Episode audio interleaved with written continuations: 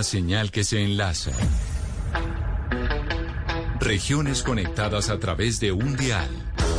A partir de este momento, Oscar Montes, Ana Cristina Restrepo, Hugo Mario Palomar, Valeria Santos, Gonzalo Lázari y Camila Zuluaga analizan y debaten el tema del día. El tema del día. Colombia está al aire.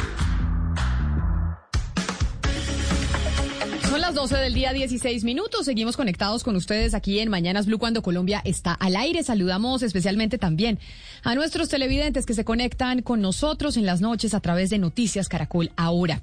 Hoy queremos hablar de economía, porque el mundo está loco, loco en términos económicos eh, después de la pandemia.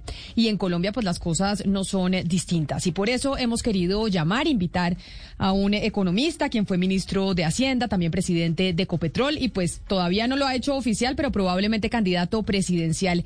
Es el eh, doctor Juan Carlos Echeverry. Doctor Echeverry, bienvenido. Gracias por estar con nosotros hoy aquí en Mañanas Blue.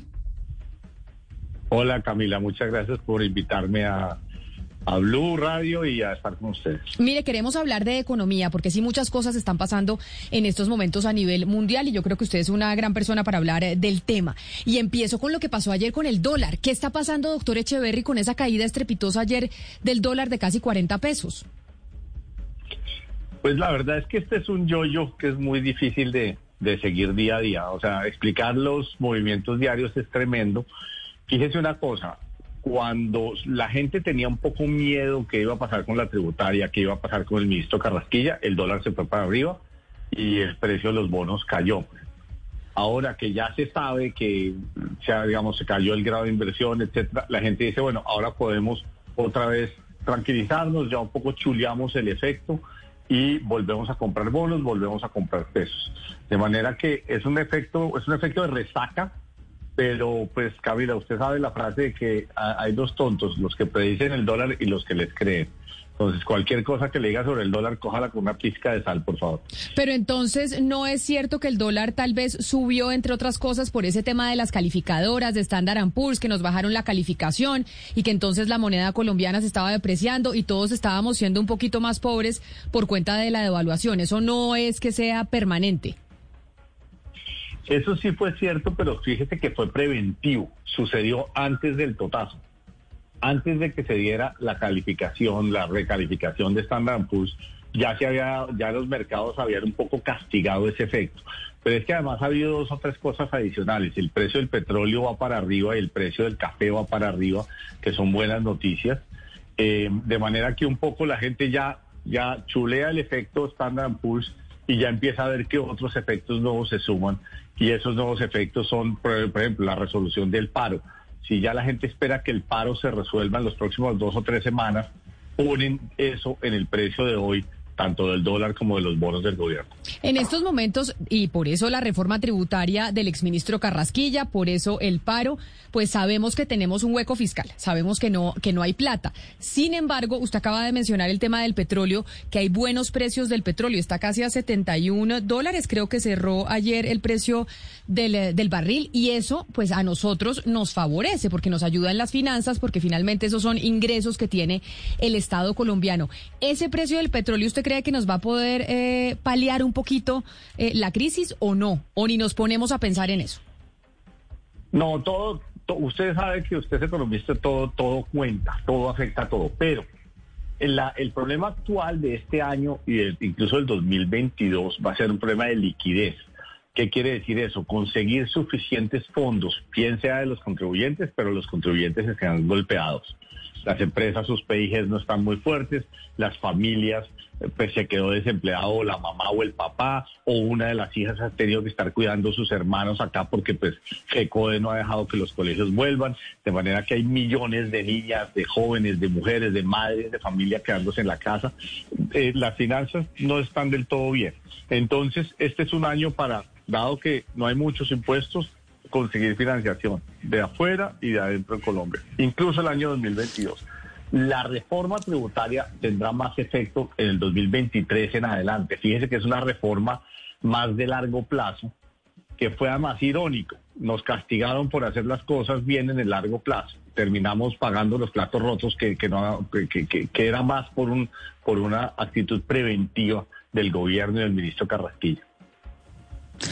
Pero mire, señor Echeverry, un poco como en la línea que venía eh, Camila, yo sí quiero preguntarle por los pronósticos macroeconómicos del país, porque lo que hemos venido escuchando por parte del ministro Carrasquilla en ese momento y del gobierno y de las calificadoras es que pues todo se ve gris, todo es oscuro, todo es negro, pero estamos viendo los precios del petróleo, como comentaba Camila, el precio del grano del café está también en sus máximos históricos, eh, estamos viendo que el AOCDE acaba de decir y que el pronóstico va a ser un crecimiento de casi alrededor del 7% para Colombia? ¿Será que estábamos siendo muy fatalistas y que en realidad las consecuencias de perder el grado de inversión y estos bloqueos y de la pandemia no van a ser tan nefastos y Colombia es en ruta a tener unos buenos eh, vientos para la recuperación económica y para las finanzas? Vale, lo que pasa es que lo del crecimiento hay que cogerlo con una pizca de sal por lo siguiente. El crecimiento es lo que sea la economía este año dividido sobre lo que fue el año pasado. El año pasado fue un hueco muy profundo, sobre todo este segundo trimestre, eh, marzo, abril y mayo, fue el hueco más profundo que ha tenido la economía colombiana. Entonces, este año, eh, esa diferencia, la economía venía bien, el paro la tumbó, pero nunca al nivel del año pasado. Entonces, el crecimiento, el primer trimestre fue del 1%, este, este trimestre debe ser del 10, 12%, incluso con. Y el crecimiento de la economía a final de año va a ser más o menos 5%. No porque sea un gran año, sino porque el denominador, que es el año 2020, es muy bajo. Pero bueno, de todos modos, crecimiento desde el 5, incluso JP Morgan dice que podemos crecer el 7 o el 8%. Va a estar en ese rango, entre el 5 y el 8, lo cual es típico de un año de salida de crisis, pero básicamente eso se llama efecto base, o sea que el denominador, la base del año pasado es tan bajita que con cualquier cosa casi crecemos mucho. Sí, es ministro. Eh, recientemente escribía usted en una columna en el periódico El Tiempo una, una frase que me llamó la atención. Usted decía, a propósito de la coyuntura que está viviendo el país por el tema de los paros, que si no hay riqueza, si no hay producción, no hay riqueza, que solo habrá pobreza. ¿Cómo hacerle entender a quienes hoy protestan y, marchan sobre ese tema que, que, realmente le están disparando al corazón del, del, del aparato productivo del país? Cuando, cuando atentan contra empresas y contra industrias y demás. ¿Cómo hacer entender esa frase que es tan sencilla que usted escribió en el periódico El Tiempo para que las personas entiendan que efectivamente de la producción depende la riqueza? Y si no hay producción lo que va a haber es pobreza. Que, Oscar, a nosotros nos han dicho, yo creo que usted y a mí nos han dicho desde pequeños, es que Colombia tiene, eh, tiene esmeraldas, tiene petróleo, tiene oro, tiene los dos mares, tiene grandes extensiones de tierra, tiene unas cosas que primero, las esmeraldas, el petróleo, eh, la tierra para sacar de ahí cultivos o, ganado, todo eso hay que producirlo. Eso se produce todos los días. Si a las vacas todos los días no se los lleva a, Villavicencio o a Bogotá, si el, si el café no se lo recoge todos los días, si no hay producción, si las esmeraldas no se, no se les hace minería, si el petróleo no se lo extrae del fondo de la tierra, si no se va a pescar cada pescado, pues el pescado sigue ahí y eso no es riqueza ni eso, eso, eso es un pescado nadando en el agua. Solo se vuelve un efecto económico cuando uno produce. Entonces, nosotros no podemos dejarnos echar el cuento de que Colombia es un país rico, entre comillas. Colombia es un país que si crea riqueza, si produce, pues puede emplear y puede aspirar a tener riqueza. Si no, lo que tenemos es pobreza, desolación y hambre. Lo que aparece en los supermercados todos los días, o en los mercados, en las plazas de mercado y en las tiendas, eso hay que producirlo el día anterior y hace dos semanas y tres semanas hay que transportarlo por todo el país, hay que ponerlo en los anaqueles, tiene que haber señoritas que estén en la caja eh, eh, vendiendo las cosas. Eso es lo que genera la economía. La economía es lo que crea riqueza. La riqueza no existe. Eso es un fetichismo. La riqueza no existe. La riqueza hay que producirla todos los días. Entonces, en suma, Oscar, si uno para la economía, para la riqueza, para el empleo y lo único que le queda es desolación y hambre. Mm. Venga, a propósito de, de, finanzas, eh, ¿qué, pasó con la caja de, del gobierno? Porque recordemos, doctor Echeverry, que el exministro Carrasquilla dijo comenzando abril que quedaba caja para seis semanas y creo que ya se han cumplido más de las seis semanas y bueno, ahí seguimos. es, que, es que mire cuánto tiene usted en la cuenta corriente y mire cuánto tiene en la billetera. Si usted le dijera a su esposa o a sus, a sus hijos, vea, tengo eh, eh, en la cuenta corriente tengo plata para dos semanas y en la billetera tengo plata para dos días, pues eso sería cierto. Lo que pasa es que en economía uno va rellenando la cuenta corriente del banco y va rellenando la billetera y le, cada dos, tres, cuatro días, sobre todo cada quincena, uno vuelve y pone plata en la cuenta corriente y vuelve y pone plata en la billetera. Lo mismo al gobierno. El ministro Carrasquilla dijo algo, pues que yo creo que, yo, yo no sé qué tan en serio estaba hablando, pero por supuesto, si, si el gobierno pone bonos y el gobierno recauda, todas las semanas recauda IVA, recauda el 4 por mil, recauda eh, pues impuestos de renta varias veces al año y está poniendo bonos constantemente, casi todas las semanas. Entonces, no, ese es un flujo, ese es un flujo continuo en el que uno va rellenando, como uno en su cuenta corriente o en su billetera la va rellenando todos los días, en la medida que gasta, vuelve y la rellena, así mismo hace el gobierno. Pero entonces Carrasquilla nos dijo mentiras con que teníamos eh, plata para dos semanas no más, porque ahí todos como Hugo Mario nos asustamos. Y dijimos, bueno, pues, vamos a entrar en default, pues, entonces, ¿o en qué? Sí, no, lo, pues, lo que dijo es si no hago nada más, pues la plata que tengo hoy en liquidez, todo me alcanza para dos semanas. Pero pues eso, a mí me parece que fue una frase desafortunada, que yo, que yo creo que el primero que se arrepintió fue él, porque claro, le mandó una, una, como un frío en la espina dorsal a todo el país diciendo, bueno, se nos acabó la plata. Y pues eso no es así, pues es, la, la plata uno la va rellenando, ¿cómo? Pues recaudando y, y endeudándose. Esa es la vida de todos los, de todos nosotros como, como personas, como agentes económicos. Pero mire, hablando de financiarnos, doctor Echeverry, el gobierno está tratando en el Congreso de la República de poder estructurar un articulado para una segunda reforma tributaria, una reforma tributaria 2.0. Usted fue ministro de Hacienda. Conoce además cuál es la situación eh, fiscal del país actualmente. ¿Será que es conveniente? ¿Será que vale la pena meterse a tramitar una reforma tributaria en estos momentos o realmente es que no tenemos otra opción? Camila, yo creo que eso es necesario. Colombia tiene la tradición de decirse las cosas duras eh, de frente. Uno no puede decirse mentiras y menos con la contabilidad. Lo que Colombia tiene que decir a sus propias finanzas, a sus familias, a sus empresas y a toda la gente que nos presta plata, que recuerde que se necesitan ambas cosas, es eh, yo necesito plata, dada dado las necesidades antes del COVID, dado el hueco que generó el COVID, ahora los paros, yo necesito asegurar un poco más de ingresos por parte de las empresas. Entonces, según el chisme, dicen que se va a subir de 30% a 35% la tasa de tributación de las empresas. Eso es razonable, es duro, es difícil. Las empresas ya aceptaron, la Andy lo dijo, los empresarios dijeron, vea, cóbrenos a nosotros, no le cobre a las familias.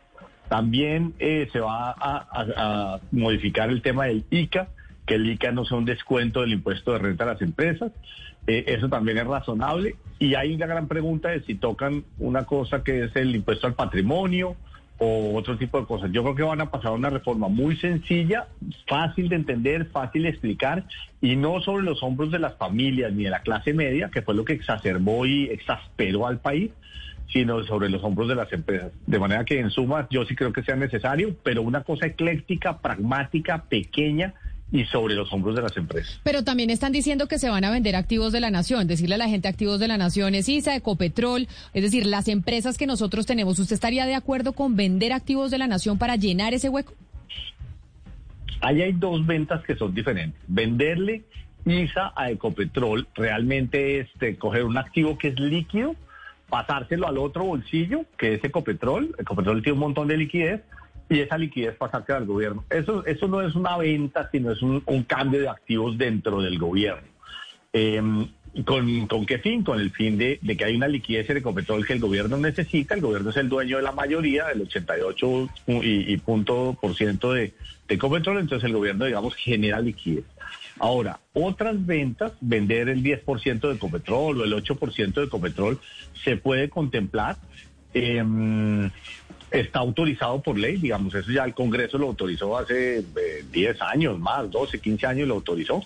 Eh, lo pueden hacer. Ahí la pregunta es si sería un buen momento o no, pero sí, si usted tiene, eh, imagínese Camila, usted está en una recesión, tiene el COVID, tiene los estudiantes en la calle, tiene un montón de necesidades económicas. Si ese es un momento en que, en que usted puede vender un activo y salir de una crisis, no me parecería descabellado. Pero mire, señor Echeverri, usted está diciendo que básicamente la reforma tributaria que van a pasar en este momento es una reforma muy sencilla, que no es estructural, debido también un poco pues al, mapa político y el mapa social que está teniendo el país en este momento. Pero el próximo presidente va a llegar, de pronto puede llegar a ser usted, y usted como presidente de la República en dos años le va a tocar volver a pasar una reforma estructural, porque el sistema tributario en Colombia es ineficiente, no es progresivo, eh, tiene a las empresas pagando absolutamente todo, las personas no están sacando plata de su bolsillo, etcétera. ¿A usted, en verdad, analizando la reforma tributaria al señor Carrasquilla, no le parecía que era una reforma tributaria que tenía mucho sentido al final, que ponía a las personas también a pagar y le quitaba a las empresas tanta carga para que pudieran generar más empleo, que educaba también a las personas a ser contribuyentes, que era una reforma a la que tendremos que llegar eventualmente. Lo que pasa es que, Valeria, eh, el, el típico hogar colombiano el típico hogar de clase media estaba saliendo de tener año y medio a los hijos en la casa. Seguramente el papá o la mamá perdió el empleo. Seguramente alguien murió o alguien se enfermó. Eh, las deudas estaban ahí, los impuestos venían ahí. Y decirle a esa familia que no ha hecho tener, sino tener sufrimiento biológico, sufrimiento económico, eh, sufrimiento anímico, tener los, los hijos aguantándose los papás año y medio y viceversa, en una situación que no era fácil, y usted en ese momento le dice, vea, le voy a quitar, fíjense el dato, Valeria, le voy a quitar 56% de su ahorro. Eso es lo que le iba a quitar la reforma tributaria. Resulta que con ese ahorro, la familia que había perdido ingresos, con ese ahorro estaba pasando un puente sobre un, sobre un hueco muy grande. Las familias estábamos pagando eh, esos problemas. Y en ese momento el ministro le dice, venga, yo le quito 50%, la mitad de su ahorro, y yo me lo voy a gastar mejor que usted. Yo creo que ese fue el error filosófico. Es cierto lo que usted dice, que las familias colombianas debemos pagar más impuestos, probablemente es cierto, que de, la carga no debe recaer sobre las empresas. Eso internacionalmente se hace en casi en todos los países, salvo en Colombia. Pero fue inoportuno. Es decir, era una reforma inoportuna para el momento actual, pero eventualmente un ministro de Hacienda y un presidente responsable con las finanzas de un país y que quiera hacer una reforma tributaria técnica, pues tomaría y volvería al mismo camino de la reforma de Carrasquilla. Probablemente no exactamente la misma reforma, pero los principios que están ahí son razonables. Ahora, ¿qué pasa? Es que los economistas nos hemos vuelto muy sordos y no oímos lo que le está pasando a la gente en la calle y en su casa y en sus bolsillos. Eh, eh, una cosa es lo que usted puede hacer cuando hay una bonanza y la economía está creciendo y otra cosa es lo que puede hacer cuando hay un hueco y la gente está sufriendo. Entonces, sí, sí, si en un momento dado, en los próximos dos, tres años, eh, el precio y la producción de petróleo van volando, el precio del café va volando, el, el, desempleo está en el 8%, como lo tuvimos incluso cuando yo era ministro, el desempleo estaba en el 8, hoy está en el doble, en el 16.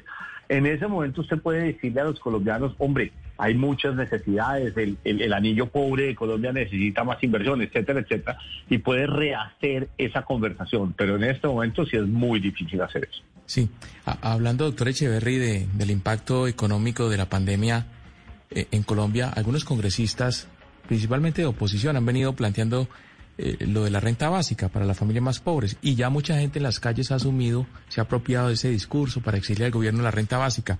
¿Es posible que el país financie hoy una renta básica? ¿Usted está de acuerdo con eso? la Constitución y la, la propia Corte Constitucional ha dicho que nadie está obligado a lo imposible.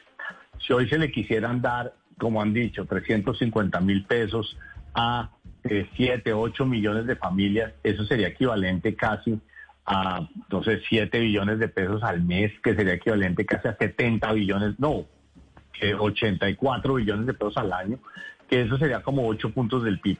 Imagínese, se, se cayó la reforma tributaria que iba por 3 puntos del PIB, se cayó un ministro por 3 puntos del PIB. Imagínese si ahora le dijéramos a la economía, al país, no, no, vamos a aumentar el gasto en 7 o 8, 80 billones de pesos. Es como si, sí, como si en la mitad de una crisis en su casa usted le dijera, no, entonces hagamos una inversión hoy de 200 o 300 o 400 millones de pesos. Usted diría, al que le venga a decir eso, le diría, perdóneme, pero pues eso no lo puedo hacer. Simplemente yo no, ni es responsable salir a endeudarme por eso, y menos como un gasto permanente. Entonces yo creo que aquí sí tenemos que decirnos las verdades y ver la realidad de frente. No digamos cosas que no podemos hacer físicamente no podemos hacer. Estamos saliendo de un hueco, primero salgamos del hueco y después pensamos en otras formas de, crear valor, de crear riqueza, de crear empleo. La gente además, yo creo que la gente quiere es un empleo digno. La gente no quiere vivir de un regalo. Lo que uno debe hacer, y lo hicimos en Familias en Acción hace 20 años, yo lideré ese proceso cuando estaba en planeación. Nosotros le, transferimos dinero a familias que estaban en una trampa de pobreza y eso está bien y hoy hay 2.6 millones de familias a las que se les transfieren 200, 300 mil pesos por mes, que es muy bueno. Pero fíjese que la clave no es si, si se debe hacer o no, sino qué se debe hacer y que aquello que uno haga sea responsable y sea razonable y realista. Doctor Echeverry, usted ha manejado diversas crisis en el Banco de la República, pues en el Estado, en Ecopetrol, etcétera. Esta crisis en que está en este momento eh, el país con una conversación tan atomizada, con tantos focos distintos, ¿usted por dónde empezaría esa conversación? Ana Cristina, las crisis tienen unas, unas, unas cosas muy interesantes y es que como la gente está desesperada y la gente quiere salir de la crisis, todos estamos dispuestos a, a oírnos mucho y a hacer sacrificios. Entonces, la crisis actual tiene, es como una miloja, tiene muchas capas. Hay una crisis política, hay una crisis social, hay una crisis de, de salud de la pandemia, hay una crisis de abastecimiento, hay una crisis policial de orden público, ¿de acuerdo? Hay una crisis, pues, obviamente, de liderazgo. Yo creo que la primera que hay que resolver, eh, le soy muy sincero, Ana Cristina, es la crisis política y el liderazgo. El presidente tiene que, y pues yo, yo lo hablé con él, él me invitó junto con otras personas a, una reunión y yo le decía, hay que llevar al gobierno personas que le ayuden a resolver la crisis, personas que tengan una buena interlocución política con la calle, con los estudiantes, una buena interlocución política con el Congreso. Eso pueden ser dos personas diferentes. Es más, yo cité el caso de, de Angelino Garzón hace 20 años. Yo estaba en el gobierno de Pastrana y Angelino Garzón, que era un, líder comunista, un líder sindicalista, un hombre muy católico que tenía una interlocución muy importante con, con los sindicatos, con la calle, que tenía una capacidad de resolver problemas, hizo un favor grandísimo al gobierno. Eh, fíjate, el gobierno en esa época, curiosamente conservador, llamó a alguien del Partido Comunista y le dijo, ayúdame a resolver estos problemas. Esa apertura mental eh, es fundamental. Lo mismo en política. En ese momento entró Juan Manuel Santos a ese gobierno y le resolvió el problema de, diálogo con el Congreso. Entonces, si el primer problema que uno tiene, Ana Cristina, es de diálogo y político, hay que traer gente que tenga una potencia mucho más grande en establecer ese diálogo. Y doctor Echeverry, y esa potencia puede venir de usted. Yo sé que no, no es oficial, pero, pero sígame el juego con esta pregunta a ver cómo se resuelven los problemas del país. Eh, sí, ahí, ahí esa risa, esa risa suya, ¿no, Camila? Pues sí, pues Sebastián quisiera, porque como él piensa parecido a usted en términos económicos, ahorita entramos en, en el debate. Pues vamos, vamos a ver. No, doctor Echeverry, usted sabe muy bien por los cargos que ha tenido que hacer reformas en este país de fondo son muy complicadas.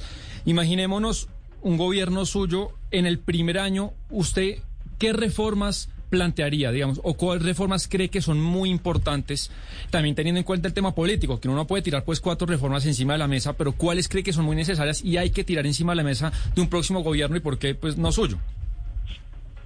Sebastián, primero lo que hay que hacer hoy, hoy es eh, el país pasa, y lo estamos diciendo, una situación muy difícil. Lo que hay es que estudiar usar toda nuestra imaginación, el liderazgo y el coraje para entender bien los problemas que tenemos.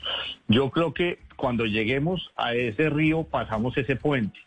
Eh, este no es el momento de ponerse a plantear las reformas que se harían eventualmente en otras circunstancias. Hay que ayudarle a este gobierno en estas circunstancias de tiempo, modo y lugar a que pueda tomar las decisiones, sacar adelante las reformas de ahorita, la tributaria, se tiene que sacar la regla fiscal nueva se tiene que sacar el nuevo presupuesto, se tiene que sacar el tema de regalías al otro lado. Hoy llamado la atención que en regalías hay 24 billones de pesos, oiga la suma, 24 billones de pesos que entre ese año y el próximo le podrían hacer un, un bien como un bálsamo a la economía colombiana. Entonces, ayudémosle al presidente Duque a sacar, eh, eh, tenemos como un jeep enredado y sin tracción en un, en un, en un lodazal a, a, a seis horas de Villavicencio y son las nueve de la noche y tenemos la familia adentro. Hoy el problema es sacar el jeep del atolladero. Todos los que estamos adentro del jeep nos tenemos que bajar y empezar a empujar el jeep Claro para que, que salga del pantano. Hay, hay que Y ayudarle. no pero- pensar, pues, ¿qué, hace- qué hacemos cuando le falte la gasolina? Bueno, no, hay que ayudarle a Duque, pero es que él a veces no, no se deja ayudar. Pero venga, rápido, ¿usted es amigo de una reforma laboral, doctor Echeverry? Es que creo que, creo que, Sebastián, yo no creo que este sea el momento de eso. Si, si vean enredada en la que estamos con la tributaria, imagínese si usted ahora plantea una laboral. Yo no creo que el gobierno, y, este sí es un consejo que le doy eh, a raíz de su pregunta. Eh, los economistas, mis colegas, están diciendo que una laboral y que una pensional. Yo diría, tranquilos, pasemos la tributaria que el próximo semestre vamos a estar entrando en elecciones, los congresistas yéndose a las regiones a conseguir votos.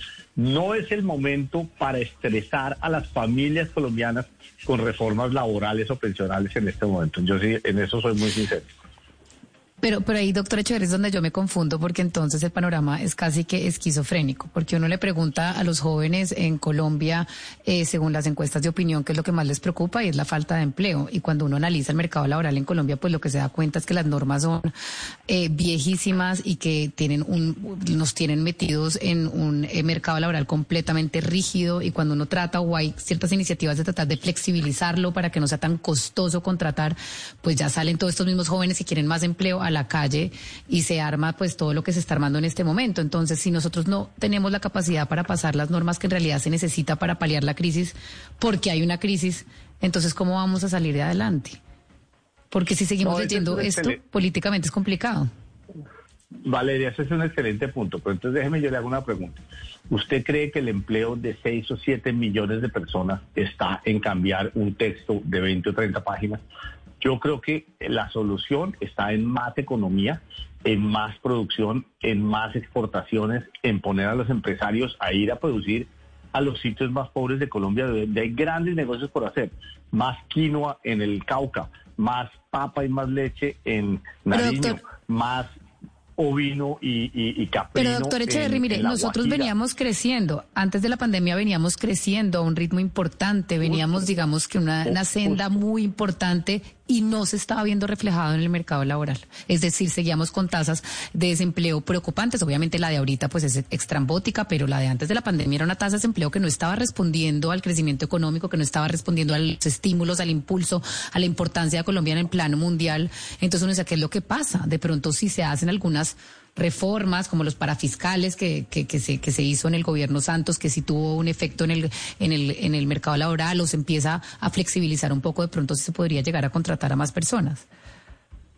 Fíjense que la mezcla tiene que ser, primero, crecer no basta, y usted tiene un punto válido, crecer no basta, hay que crear, crear nueva economía.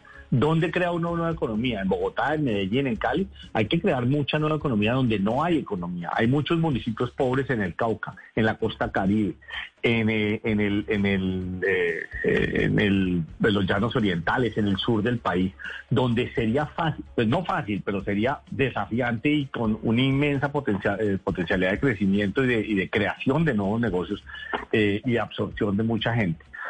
Eh, segundo, eh, el gobierno, y eso viene pues de- también de familias en acción, jóvenes en acción, empleo en acción, tiene los instrumentos y sin, sin una reforma tributaria, el gobierno le está pagando con el PAES a las empresas el 40% de los costos de, eh, de los costos eh, laborales, de los costos de parafiscal.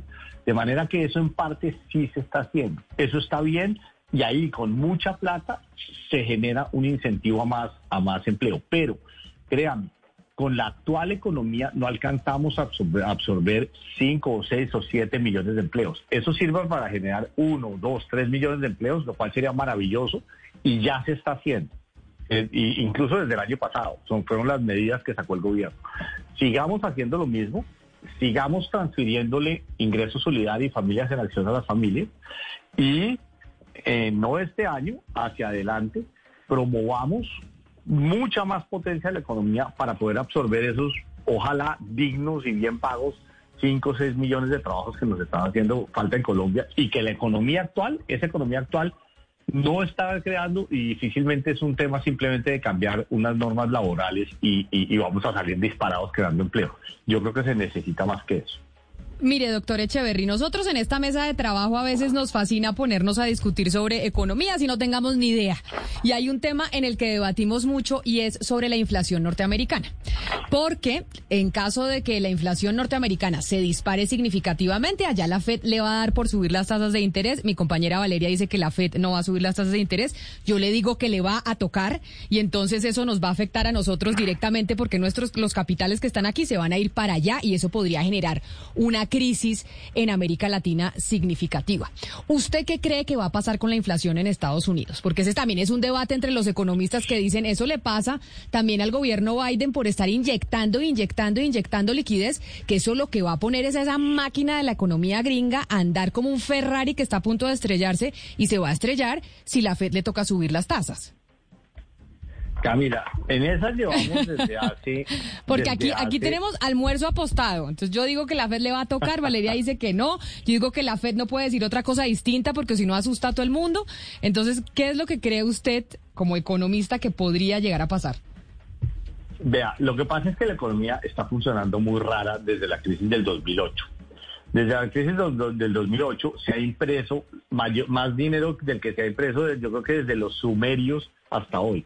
O sea, el presidente Obama, luego el presidente Trump y ahora el presidente Biden eh, han puesto la maquinita a funcionar, han puesto el gasto público disparado, han bajado impuestos, han creado un, un, déficit fiscal y han aumentado el balance de la Fed de manera descomunal. Eso normalmente, en cualquier circunstancia, habría generado mucha inflación y subida en tasas de interés. Para sorpresa de todo el mundo, y se lo digo así porque en esto los economistas tenemos que aceptar que sabemos menos que la economía, como siempre pasa, la inflación se ha quedado quietecita, quietecita, pero eso dejó de pasar ahorita. Usted vio, hoy salió en el Wall Street Journal, de hecho, Alemania ya con inflaciones subiendo hasta 2, 3, 4, la de Estados Unidos ya subiendo a 4%, etc. Entonces, la inflación obviamente venía represada, había muchas cosas que con COVID muchos precios no estaban subiendo, otros sí estaban subiendo mucho, pero en suma, sí vamos a hacer una inflación un poco más alta. ¿Qué ha dicho la Fed? Porque el problema es, probablemente sí van a subir tasas de interés, pero, pero la pregunta es cuándo. Yo no creo que la Fed empiece a poner freno en la economía este año. Eh, eh Jerome Powell ha dicho que, que prontamente lo, lo, que de pronto lo, lo, espera para el próximo año. La señora, eh, eh, la señora Yellen, que fue la predecesora del señor en la Fed, yo creo que también debe estar pensando que, la tasa de subida de tasas sea, pero no creo que sea en el 2021. ¿Por qué? La economía todavía tiene, tiene espacio para crecer, hay mucha gente que está eh, siendo vacunada en el mundo entero. Entonces, lo que vamos a tener eso es probablemente un año, año y medio. ¿Y qué hacemos con el ¿Y qué hacemos, doctor Echeverry, con el problemita de la escasez de insumos? Que hay un problema gigantesco a nivel mundial con los ah. precios de todo subiendo por cuenta de que la pandemia pues nos tiene con escasez de acero y de una cantidad de insumos que no están permitiendo producir la gente. Exacto, la gente quiere producir, hay empresas que quieren producir, pero los insumos para comprar no, no están. Entonces sale todo carísimo y eso está doblando los precios, lo que inmediatamente se refleja en inflación. Primero nos toca esperar y ver, porque hay, hay, un, hay un elemento fundamental, me voy a poner técnico, pero es que usted me mandó a este tema, que es esto. Faltan microchips, entonces, por ejemplo, no se están pudiendo producir carros o lavadoras y otras cosas de, demanda eh, eh, frecuente de las familias. Esos precios aumentan. El precio de los carros en Estados Unidos y los carros de segunda está aumentando mucho, también de, de línea blanca, etcétera. Eso per se no es inflación. La inflación es un aumento en el nivel generalizado de precios. Cuando unos precios aumentan y los otros se quedan quietos, ¿no es cierto? Eso per se no es inflación. Ahora, de todos modos, yo no puedo negar que no que el IPC no vaya a subir y que, y que hay una inflación ahí represada. Eh, probablemente me voy por el camino del medio. Eventualmente sí tienen que subir tasas, pero como le digo, Camila, el tema es cuándo, la oportunidad. No creo que sea en el 2021, pero pues sobre esto, pues usted, ni usted ni yo somos, somos quien para opinar. Esto, sobre esto está toda la plata del mundo haciendo las apuestas de si esto va a subir o no. Doctor Echeverry, pero otro debate también que tenemos en la mesa de trabajo es sobre la economía digital. Camila y mi persona estamos a favor de los Bitcoin, del Ethereum, del Dogecoin, mientras que mi compañera Valeria Santos dice que eso es una burbuja. Aquí estamos, peleándonos todos los días. Hoy, que está disparado, ¿no, Gonzalo? Están disparados el Bitcoin y Dogecoin se disparó. Exactamente. Lo que pasa es que Valeria Santos dice que eso va a explotar. Eh, pues, sí, estamos en eso. Nosotros compramos, claro, compramos, apostamos porque, porque hablamos, no todos los ahorros, ni mal faltaba, pero sí, sí compramos porque dijimos, no puede ser que esto sube y sube y registrando todos los días que sube y nosotros no metiéndonos ahí, algo Ellos irresponsablemente compraron, doctor Echeverry. Lo importante es que no, vayan a comprar los oyentes, meter sus ahorros en bitcoins, lo que quieran perder. Que los ahorros allí. No, no, no, lo que pasa es que Valeria Santos eh, eh, es fatalista. Entonces dice que nosotros le, eh, le, decimos a los oyentes que meten los ahorros. Y nunca hemos dicho eso. Pero, doctor Echeverry, yo quisiera preguntarle cómo el gobierno nacional se puede apalancar en esta economía digital. Ya hemos visto que diferentes gobiernos en todo el planeta quieren apalancarse en la economía digital, en las criptomonedas. ¿Usted cree que sea beneficioso, puede ser beneficioso en un futuro, como un resguardo? No, vea, yo estuve en el Banco de la República y pues ustedes mismos lo están mostrando ahí. Imagínense si ustedes estuvieran en el Banco de la República hoy. Una cosa es lo que uno hace con, con el voltaje personal que uno puede aguantar y usted le invierte, digamos, 100 mil pesos o un millón o dos millones de pesos de ahorros y juega a algo tan volátil como, como el Bitcoin o como el Doge, el Doge, etcétera, que son que se pueden mover 20 o 30 en un día hacia arriba y 20 o 30 en un día hacia abajo. Imagínese si usted hace eso con las reservas internacionales. Esos son 50, 60 mil millones de dólares. Claro, un día en que usted le pega, eh, los puede volver 80 mil millones de dólares. Pero si no le pega y se cae, usted tumba eso en 10 o 20 mil millones de dólares y ese es el ahorro de los colombianos, esa es la seguridad de la moneda, esa es la seguridad de la, de la economía. Entonces, vendrían por usted no solo la Fiscalía y la Contraloría, sino probablemente hordas a decirle a usted cómo fue tan irresponsable. Entonces, el gobierno invierte, el Banco de la República, perdón, invierte eso de manera muy, muy, muy responsable, muy parsimoniosa en, en, activos muy aburridos. Pero eso eh, se me fue Gonzalo, se me fue Gonzalo obviamente ya para que el Banco de la República y el Estado vaya a invertir en estas criptomonedas y pues no. Pero usted cree que las criptomonedas llegaron para quedarse y que se van a convertir en un ah, activo como, como el oro, porque es que doña Valeria nos dice que no, que eso estamos metiendo la plata en el inodoro. Entonces, y yo le digo, yo creo que esto, esto llegó para quedarse y se va a volver un activo igual que el oro y otras cosas. ¿Usted qué cree? No, completamente. Yo conozco el tema de criptomonedas y, y pues son activos supremos. Eso es, es de hecho oro eh, virtual, es oro que, que eh, se le hace minería de datos, minería de oro o sea, minería de, perdón, de criptomonedas, se generan con unos algoritmos supremamente complicados y costosísimos en energía. Fíjense que tienen un problema del medioambiental, porque eh, los sitios donde más se producen criptomonedas es al lado de grandes represas eh, que generan gran cantidad de energía. Eh, pero no, aparte de eso, las criptomonedas existen y se llegaron para quedarse. O sea, lo que vamos a ver es más cosas. Dentro de 10 años las criptomonedas van a ser anacrónicas. Lo que estamos viendo es, es una explosión de valor que ya no depende de un banco central que lo cree, sino de gente privada como usted, Camila, como, ah, como Ana Cristina, como Valeria, como Sebastián, etcétera, que se sientan y pueden hacer minería en, un, en, facilidades pues súper especializadas y crear dinero que sea irrepetible. Es simplemente crear oro o crear un billete que, no, que es irrepetible, que, no, que nadie lo puede eh, imprimir dos veces. Esa es la clave. Y sí, eso va a seguir pasando indudablemente. Doctor Echeverry, yo lo veo a usted muy, muy entretenido hablando de economía y está muy, muy bien la conversación, pero lo quiero llevar al terreno de la política, de la política electoral, y es imposible tenerlo usted invitado sin preguntarle por el tema electoral, el tema de las precandidaturas y el tema de las candidaturas. Usted estuvo aquí en Barranquilla en un foro con, precandidatos, su intervención fue muy ponderada, muy, muy aplaudida. Eh, pero le quiero preguntar, esa candidatura o esa precandidatura suya por el Partido Conservador, qué tanto se está cocinando, qué tanto está, lo está pensando usted y, para cuándo. Pues, a ver, nosotros tenemos un grupo que lleva como en 170 personas. Ha crecido mucho, mucha gente nos ha llamado, también hemos llamado a otras personas en la medida en que aparecen y tenemos pues más de 20 grupos estudiando temas y temas y temas. Se necesita mucha imaginación, mucho estudio, mucho coraje en este momento para, para eh, lograr entender los problemas del país y, proponer soluciones. Y, y, pues la mejor gente del país, yo no pretendo ni siquiera saberme todas, uno tiene unas experticias, unas inclinaciones, un entrenamiento, pero esto tiene que ser entre mucha gente que conozca eh, bien el país, de manera que uno lo que está haciendo es, es, unir un montón de esfuerzos y bueno, como yo le decía, eh, eh, cuando, cuando lleguemos a ese río pasamos ese puente, es una decisión que todavía no está tomada y solo la, la, tomaremos pues con, con, con, todo este grupo, analizando bien lo que sucede, qué probabilidades, qué alternativas tenemos y cuando sea con, con toda la seriedad y con la tranquilidad de que lo que tenemos en la cabeza es exactamente lo que se necesita. Pero pensando en las presidenciales, doctor Echeverry, ¿usted cree que, que este paro, estas protestas, estos bloqueos, ¿a quién está beneficiando políticamente? ¿A, a, Petro o al Uribismo? Yo creo que los jóvenes no son de nadie. Los jóvenes lo que están es desalentados, desempleados, endeudados, están descontentos. Los jóvenes no creen los partidos políticos. Los, los jóvenes están hastiados de la corrupción, y ese no es un problema que nadie les esté dando solución, que nadie les esté contando una historia y una y una y una una solución potente. Incluso tiene un problema de credibilidad en las personalidades. Yo creo que la gente está está también descontenta con las personalidades. En Colombia hay mucha gente buena y mucha gente haciendo el ejercicio que nosotros estamos haciendo.